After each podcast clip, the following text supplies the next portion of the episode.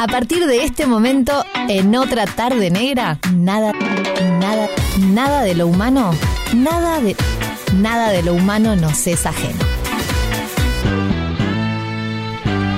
Así es, nada de lo humano nos es ajeno. Ver, ¿cómo Buenas va? tardes, ¿cómo andás, negra? ¿Todo bien? Todo bien, por suerte, justamente el tema de hoy. Sí, viste, viste, viste que mm, qué recibimiento, ¿no? Vos viste impresionante. ¿Te impresionante. gustó? Me encantó, me encantó. ¿Aprobada? Sí. Perfecto. No, ¿eh? y el tema está, está brillante también, me encanta ese ritmo. Qué bien, Sí. me encanta, me encanta. Bueno, Bernardo Borkenstein con nosotros, como todos los miércoles, acá en Radio Cero, nada de lo humano nos es ajeno. Y bueno, ¿Está bien? ¿Está mal? ¿El bien? ¿El mal? y bueno, ese es un tema, un tema interesante porque corresponde a todas esas cosas de las que hablamos siempre, pero si nos preguntan qué es, no sabemos. O sea, cuando a vos te dicen que está bien o que está mal, entendés enseguida. Y si te preguntan si algo es bueno o malo, por ahí decís, bueno, a veces es un tema de preferencias, a veces no. Pues si te dicen si está bien o mal violar, casi cualquier persona va a saber que está mal. Claro. Pero te dicen si está bien, por ejemplo, el, el chocolate, el helado de chocolate de menta con chocolate, una persona de bien tiene que odiarlo. Claro. No, no, no hay forma de que alguien dude respecto de eso. O sea, el, el- el- la menta se hizo para los chicles. para la, para la pasta de dientes. O para el mojito. Sí. Entonces, eh, Para, pero ¿lo has probado y no te gusta? sí, claro. Ah. Sí, sí. O sea, yo no lo elijo. Pero con el paso de los años me di cuenta que tampoco está tan mal.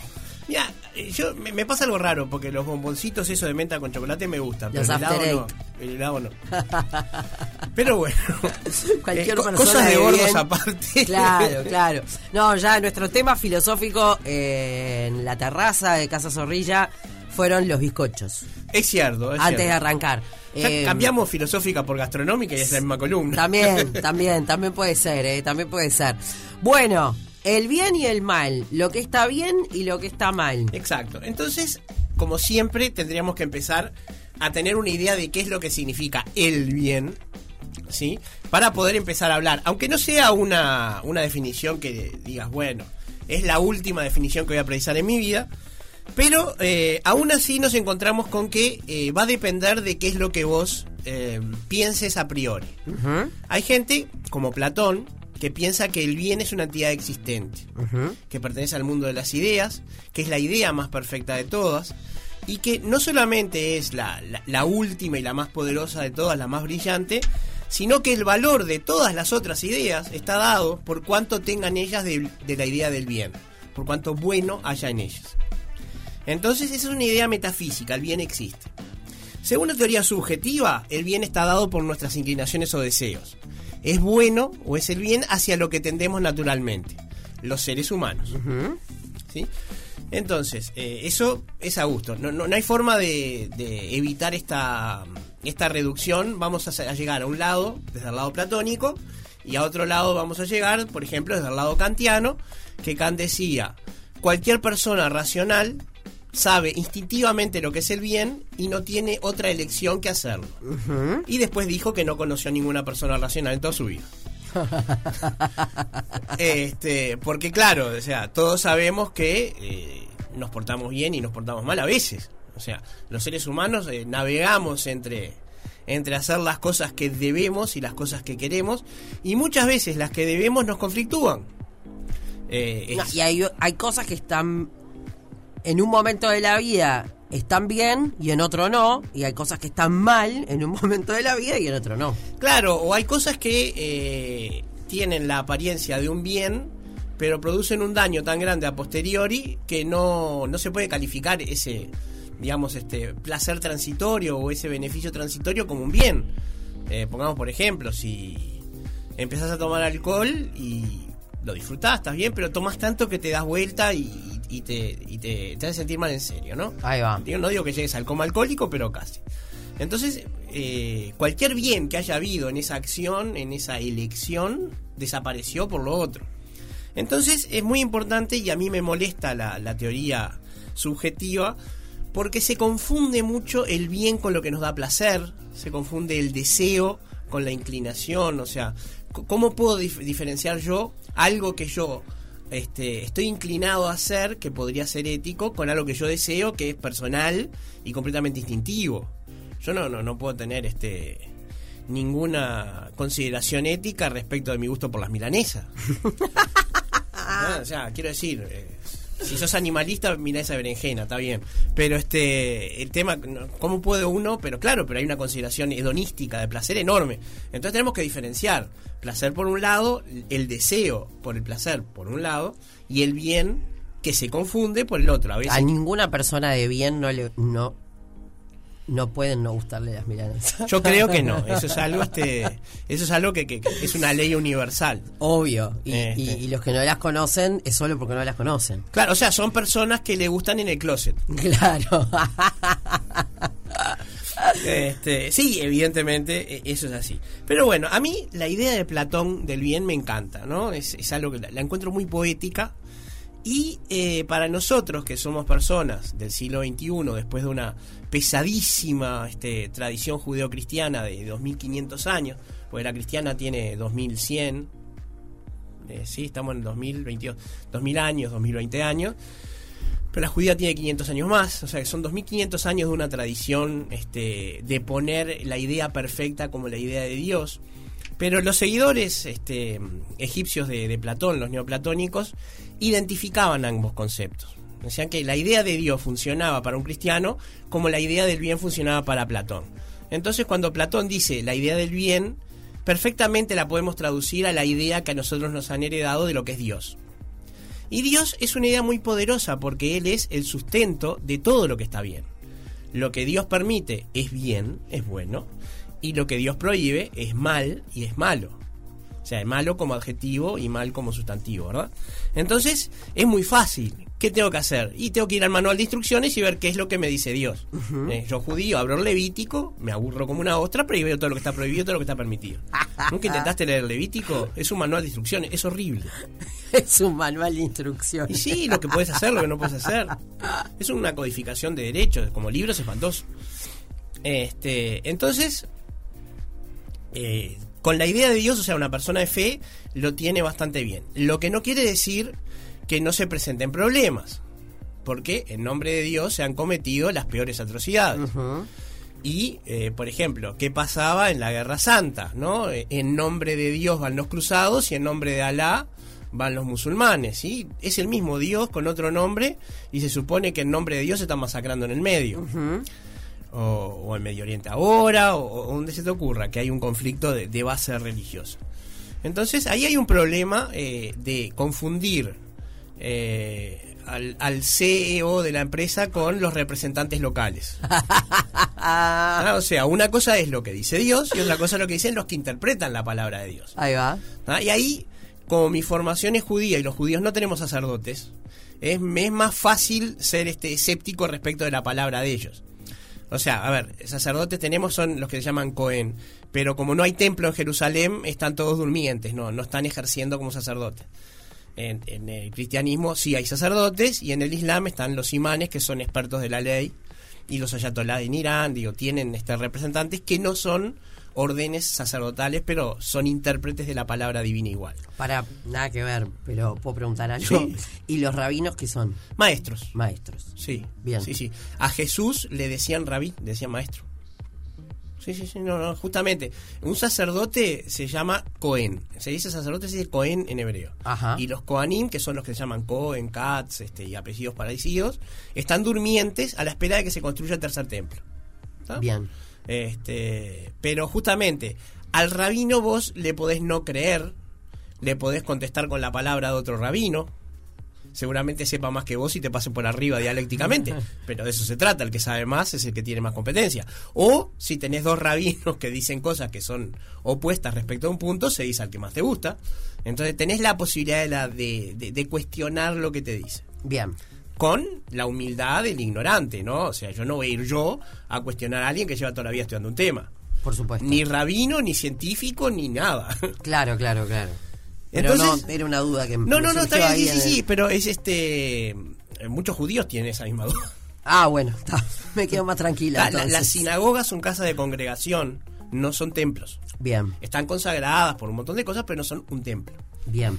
Pero eso es, eh, desde el punto de vista religioso, anecdótico, llamémosle. Entonces ahí eh, la idea del bien eh, es funcional, pero no nos resuelve el problema. ¿Sí? Porque, por ejemplo, eh, hay muchísimas leyes que están en la Biblia, eh, codificadas ahí, que son terriblemente machistas. Hoy no pueden aceptarse como válidas esas instrucciones. ¿Sí? A ver, no pueden aceptarse dentro de, de una cierta cultura progresista, este, liberal, etcétera. Eh, a mí me pasó de, de ir a un, un casamiento en una iglesia pentecostal, donde este, mientras estaban casando los muchachos, el, el pastor le decía a la joven, a la reciente esposa, que el marido era el representante de Dios en la tierra y ella le debía obediencia total. Ah, bueno. Ojo, es sabio, ¿eh? Ah, Hay sabiduría para, en esas palabras. Para, para ver, que mirá, mirá cómo te disparo con este alcohol que tengo acá. Este, no, no hay que descartar sin, sin razonarlo. primero. No. Eso debería ser para los hijos, ¿entendés? Bueno, a ver, los hijos hasta cierta edad, sí. Obediencia total, Y bueno, que no sucede. eh, vos sabés que los diez mandamientos eh, atan a los hijos a los padres con algo mucho más fuerte que, que la obediencia total. Los tienen que honrar a los padres. Honrarás a tu padre y a tu madre. Es mucho más que obedecerás, es mucho más que querrás a tu padre y a tu madre. Por eso es el mandamiento más difícil de cumplir.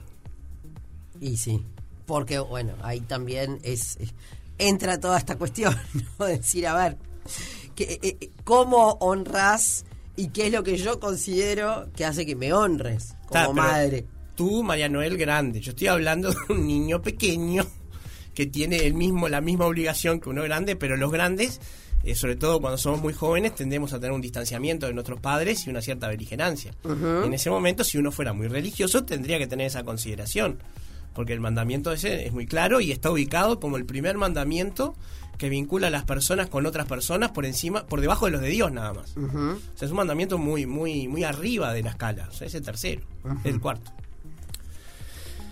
Bien. Eh, Nos fuimos de mamá. No, no, no. Ah. Seguimos hablando de lo que está bien y lo que está mal.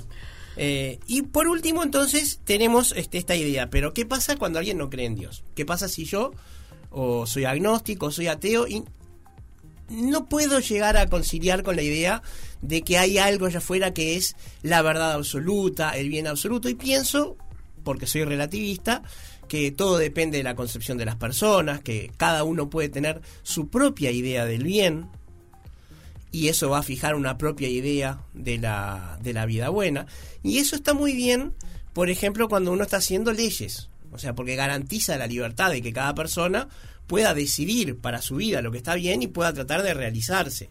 Porque si el legislador va a codificar qué es lo que está bien, supongamos por ejemplo, un ejemplo, ¿no? Que el, el legislador dice que es obligatorio eh, el servicio militar o seguir una carrera universitaria. Y una persona quiere ser músico Ajá. Le estás impidiendo realizar su idea de una buena vida.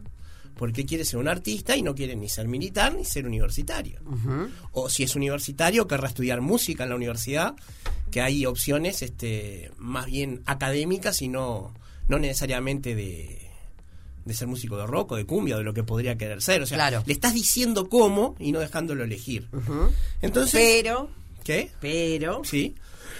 Hay eh, una concepción del bien y del mal que está bien igual ser universitario y si no lo sos está mal. Eso es un prejuicio, pero sí, es un, digamos, el tema es que eh, alguien definió a priori que ser un universitario es un bien deseable y que da ciertas garantías y bueno, eh, a mí me parece que para mí eso era, era así, yo quería ser un químico, siempre decía ser un químico y, y- y trabajé para hacerlo. Pero conozco mucha gente que lo único que quiso en la vida era tocar la guitarra o cantar Y que la gente se enamore de mi voz. bueno, sí, yo pienso mucho en esa canción de los auténticos decadentes. La guitarra, este, sí, es así. Pero eh, es válido, o sea, le- digamos, el legislador justamente no puede decir qué es la buena vida para cada una de las personas. Tiene que fijar criterios. Y los mejores criterios, los más amplios, son los que se obtienen de consenso.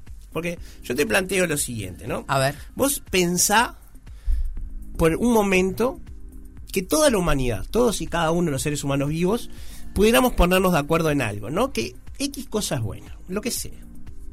¿Sí? Eso, al ser aceptado por la universalidad de los seres humanos, pasa a ser trascendente. Pasa a ser lo mismo que si existiera objetivamente fuera de la humanidad. Vos me dirás, es imposible. Digo, sí, es un experimento mental. Claro. Pero sí se pueden lograr consensos grandes. Entonces, lo ideal es que las políticas y toda la red social permita eh, favorecer esos consensos grandes de lo que es bueno, de lo que está bien, y que la gente pueda realizarse individualmente dentro de cada una de esas cosas. ¿Qué pasó, por ejemplo, eh, en regímenes como el nazismo o como el estalinismo? Eh, eran de una fijación restrictiva de lo que estaba bien, el gobierno decidía con ámbitos muy estrechos lo que estaba bien o mal, y el individuo tenía que entrar dentro de una serie de categorías muy fijas y muy pocas. Y eso era una opresión para el individuo. La realización del individuo en ese esquema era casi imposible. Solamente podía realizarse integrándose a un grupo y perdiéndose como individuo en ese grupo, como pasaba, por ejemplo, en los discursos de estos líderes este, problemáticos. Entonces, ¿qué pasa? Como individuo desapareces.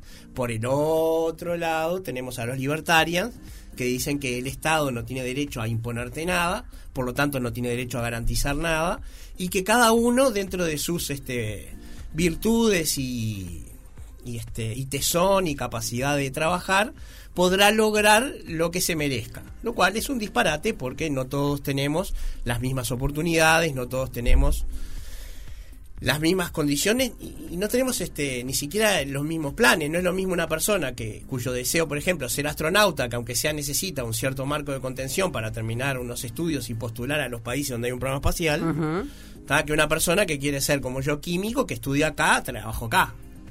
¿Sí? O una persona que no quiere estudiar y que quiere hacer lo, que se le cante. El bien y el mal, y nos vamos a la pausa.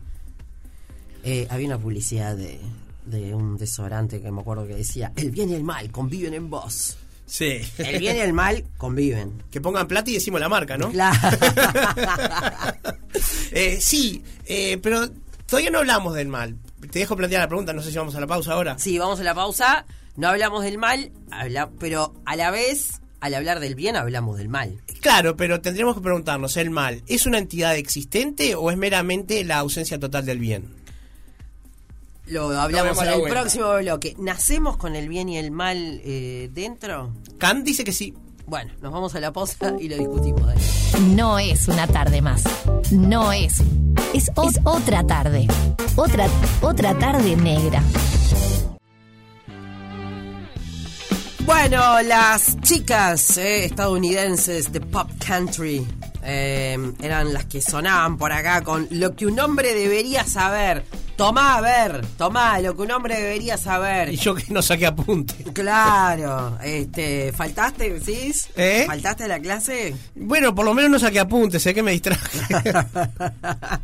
lo que un hombre debería saber entonces era lo que sonaba de las... Yo nunca sé exactamente cómo se pronuncia. Es hash, hash, hash, ¿no? Ahí está. Em, digo, nunca sé cómo se pronuncia porque son esas este, estas bueno, igual no son tan nuevas. ¿eh? ¿Son hash, con U o hash con A? Hash, eh, H-A-A-S-H. Ah. Este. Iba a decir algo, pero no lo vamos a decir. Bueno, mejor. Este, no, porque no está bien. No está bien al aire. No está bien al aire, no está bien al aire. Eh, pero bueno, de nuevas canciones, este arranque de, mm, de Otra Tarde Negra. Después tenemos otra nueva canción que va a venir a sonar. Eh, seguramente en el próximo bloque. Bueno, el bien y el mal o todos los antagónicos existen porque existe eh, el otro, ¿no? Bueno, cuando estamos pensando en, función de, dicotomías o de dualidades, sí. En la Mesopotamia, en el este, en el mitraísmo, eh, la idea era justamente que el bien y el mal existen como entidades, cada una con su personificación divina, que eran Aura Mazda o Hormuz como la entidad del bien y Arimán como la entidad del mal. Algo así como en el este en el imaginario colectivo son Dios y el diablo que en teología no están así. O sea, porque por ejemplo el diablo es eh, menos poderoso que Dios, no, no es su igual. Además es un ser creado, o sea, Dios creó a los ángeles y por lo tanto entre uno de ellos era el diablo. Eh, Arimán y Hormuz eh, son este, entidades iguales de polaridad opuesta. Pero eso es cuando nosotros pensamos que eh, el bien no es absoluto y por lo tanto puede tener un opuesto. Cuando nosotros pensamos que el bien es un absoluto, entonces llegamos a la conclusión de que el mal es cuando el bien está ausente, cuando algo tiene 0% de bien. Y todas las cosas en el medio que tienen muy poquito de bien, entonces este, eso ya eh, es algo que lo empezamos a ver como malo. Yo traje una definición que te la quiero leer. A ver. Porque me resulta este entre enternecedora y, y pintoresca, que es la definición del bien del diccionario soviético de filosofía. Toma. Algo actualizadito, bien nuevo, pero que tiene una, una definición que, para que veas cómo esto también es este dependiente de una cierta ideología. Bien. Dice, ¿qué es el bien? Objeto o fenómeno que satisface determinada necesidad humana, responde a los intereses o anhelos de las personas, posee en general un sentido positivo para la sociedad, para una clase, para el individuo. En ese orden, sociedad arriba, clase después, individuo abajo del todo. Ok. Si un objeto dado es un bien, y acá ya está hablando de... Bien de- de material. obje- claro, de obje- no te olvides que el, so- el, el soviet era materialismo materialismo estricto, o sea, no- no, no había este lugar para lo espiritual. Es un bien, posee un valor positivo para el hombre. Lo contrapuesto al bien es el mal, o sea, todo cuanto posee un sentido social negativo. O sea, si la sociedad lo percibe como malo, ya es malo. Es todo construido para, para esta definición se distinguen bienes materiales y espirituales, ahí al final, este, relegado a una, una, una frase al final. Entonces acá lo, lo que tenemos es una, este, una, una visión ideológica y muy pragmatista. O sea, lo que es útil a la sociedad es bueno y lo que no le es útil, y acá es muy peligroso porque si vos eh, lográs probar que algo no es útil, por ejemplo, lo puedes mandar al Gulag, a Siberia y deshacerte de él. Claro. Eso es lo que le pasaba a los artistas. Cuando los artistas se negaban a poner su arte al servicio de la ideología, y no solamente en el mundo soviético, en cualquier mundo totalitario, eh, son perseguidos. Pensemos en Víctor Jara, pensemos este, en, este, en Meyerhold en, en la Unión Soviética, pensemos en todos los que fueron quemados este, por el nazismo, pensemos en Uruguay en la década del 70, pensemos. Todos los que tuvieron que arrancar. Claro. Entonces, eh, la idea del mal, ¿vos qué pensás? ¿Para vos el mal es un tema polar, es lo opuesto, eh, igual y opuesto al bien?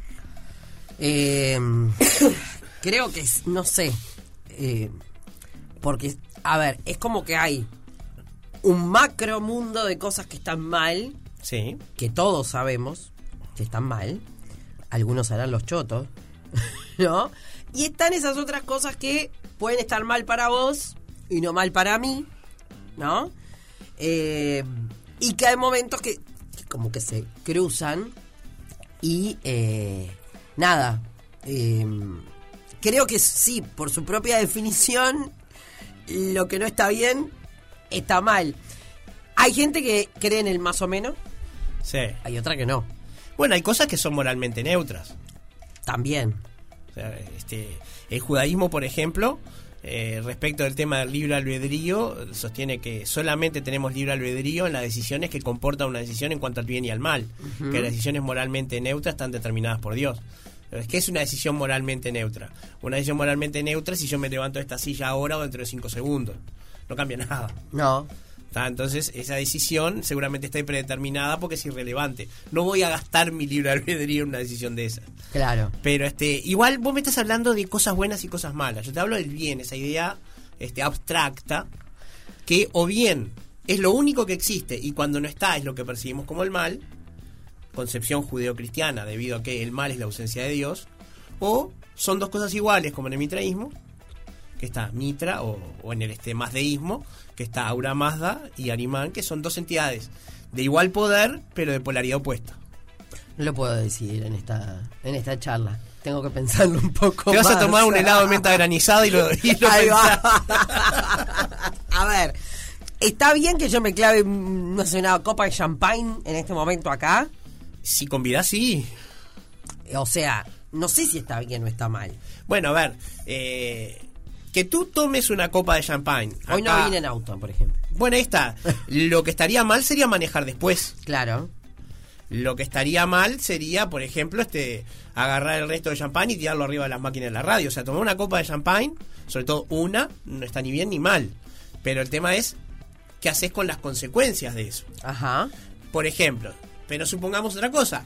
Pensá eh, que uno, por ejemplo, fuera celíaco o diabético. Sí. Ah, Entonces ahí tomar una bebida con azúcar o comer algo con harina estaría mal. Pero estaría mal incluso porque te estás dañando a vos misma. Sí. No estamos hablando del concepto trascendental de mal, de algo que uno puede, por ejemplo, ejercerle mal a otras personas. Por porque esa es otra dimensión. Sí. El mal con respecto a uno mismo o el mal que uno hace para afuera. O sea, eh, no, no es un tema menor, es un tema que realmente se han escrito bibliotecas enteras Y sobre eso. sí, obvio. Y eso que te preguntaba. ¿Nacemos Bien. el bien y el mal? O lo aprendemos. ¿O lo aprendemos? La famosa tabula rasa y, y- ¿no? Este, ¿Cómo es? Bueno, y también depende de qué de qué este ideología vayas a asumir.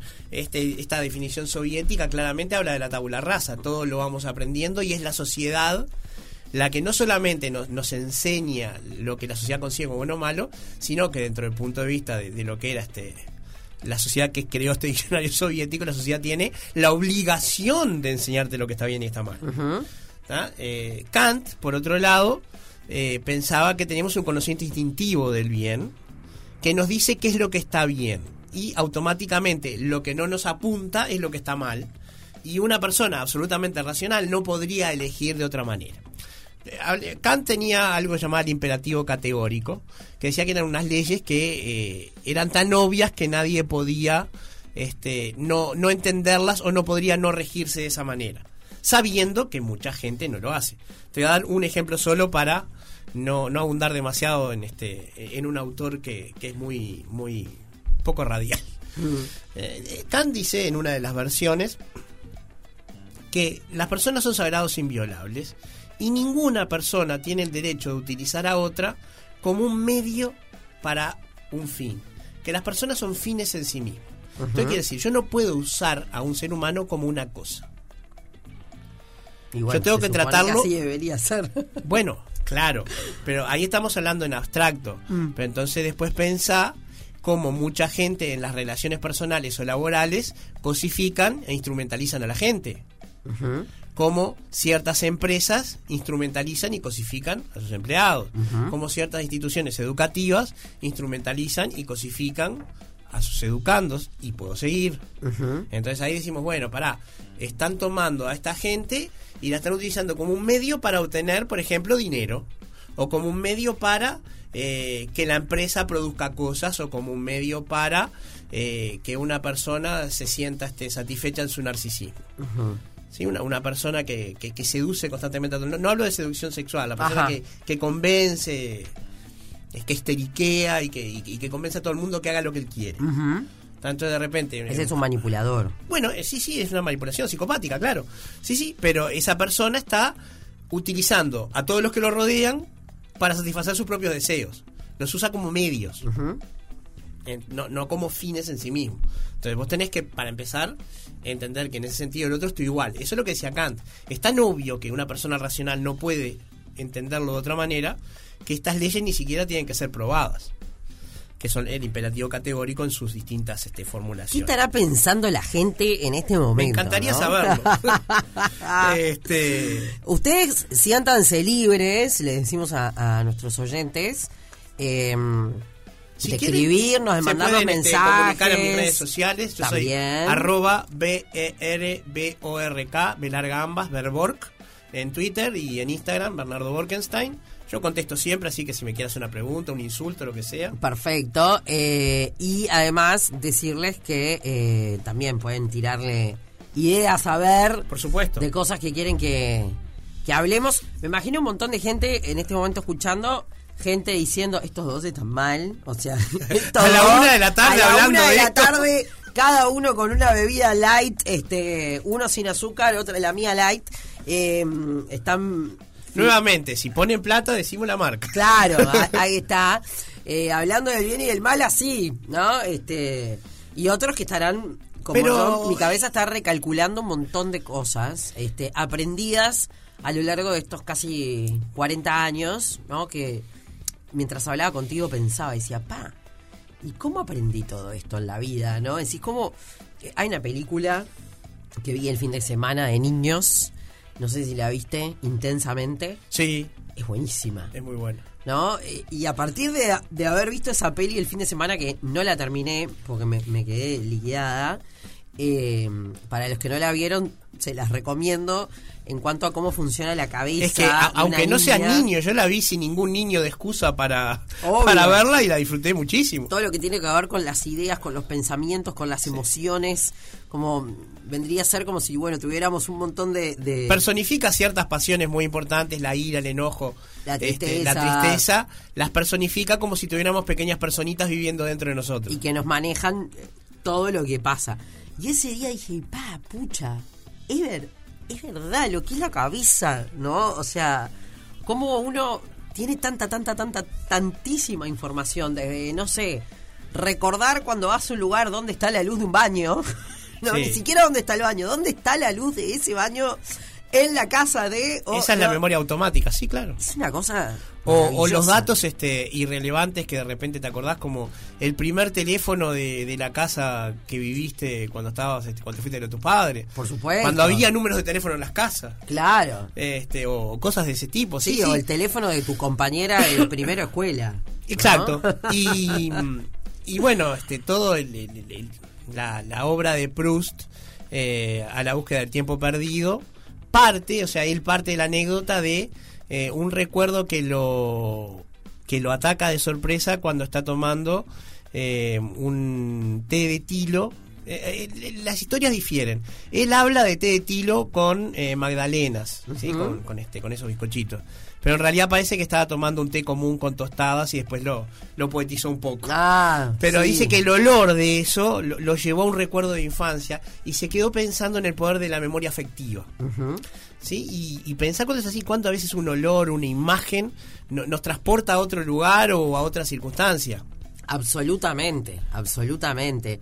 Eh, bueno, por acá eh, me llegó un mensaje dice, para mí muchas veces el bien y el mal funcionan a conveniencia. Me conviene, no me conviene y acomodo. Sobre todo para convencerme que actúe bien. El famoso yo me lo merezco. Claro. Sí. Eh, bueno, pero eso es este nuevamente la, la, la- la mentalidad burguesa o la, la mentalidad humana. Buen día, necesito- negra. Buen día. Hace años que no dejaba ir tanto la cabeza. Me acuerdo de las clases de filosofía en el liceo, que uno volaba, ¿no? Y esto es como volar, porque empezás a, a trascender más allá del tope que tenés por altura, digamos, y, y te elevás. Es- es- esto es, es brutal. Me encanta el espacio. Excelente, bueno. arriba. Gracias. ¿No habías dicho la palabra burgués en, En toda la la columna? Pero en realidad además la, la dije mal, porque es, es humano. Nosotros necesitamos sentirnos bien con nuestras elecciones. Entonces no- nos, este, nos convencemos de que está bueno. Eh, esto tiene una, una punta muy interesante que se llama preferencias adaptativas, que no me da el tiempo para entrar en eso, porque es este, bastante interesante, pero que habla de... eh, una idea que parte de la zorra y las uvas. ¿Conoce la, la fábula de la zorra y las uvas? Eh, a ver. Había una zorra que estaba en un, en un viñedo, este, en un parral, y quería comer uvas, pero saltaba y no llegaba. Sí. Entonces, después de cansarse de saltar y no poder llegar, dijo, más sí, están verdes y se fue.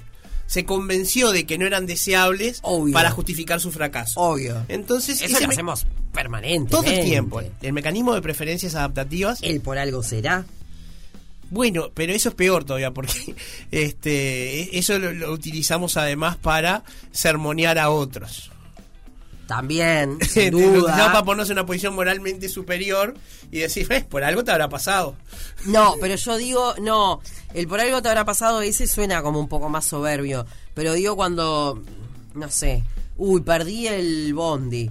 Buah, ta, por algo será. Tenía que llegar tarde a trabajar porque si no ese bondi iba a chocar en la esquina de Avenida Como el que Italia llegó tarde al no Titanic. ¿no? Claro, ¿entendés? Chicos, buenas tardes, negrita. Eh, yo estoy recopada escuchándolos, no sé el resto, pero yo estoy recopada. Y ahora que lo escucho a él mencionar el tema de los aromas, este, yo soy muy de eso y digo, pa, de repente uso un desodorante por decirles algo y lo dejo usar mucho tiempo y de repente vuelvo a usarlo y me recuerda cuando yo en la escuela en sexto me fui a un paseo y me, y me compraron ese desodorante y como que me lleva nuevamente este, a, ese paseo que tuvimos tres días fuera, fuera de casa. Este, son aromas que, ¿no? Y en este caso fragancia, después con perfumes me pasa lo mismo, me lleva a lugares, ponerle, me compro un perfume y, y lo usé en tal lugar que para mí fue especial y es increíble, me encanta. Arriba. Qué lindo, que dejen el nombre también. Sí, obvio, pero nos encanta que, que Sí. nos manden. A, a mí me pasa con el tema de las fragancias, este, hay un aftershave que usaba mi papá cuando yo era chico, que cada vez que lo huelo, me acuerdo de, de mi papá cuando yo era chico. Claro. Esa versión de mi papá. Obvio. Y de mi papá un- con 30 años. sentir un perfume que de repente, no sé, lo uso yo, lo usa otra, no sé qué, pero hay una persona que sabes que es, es el perfume que usa, vos sentís y decís, ah, me recuerda. Sí, sí. Vos usabas aroma del pantanoso. Ay, todo. Heno de Pravia, este, alma de flores.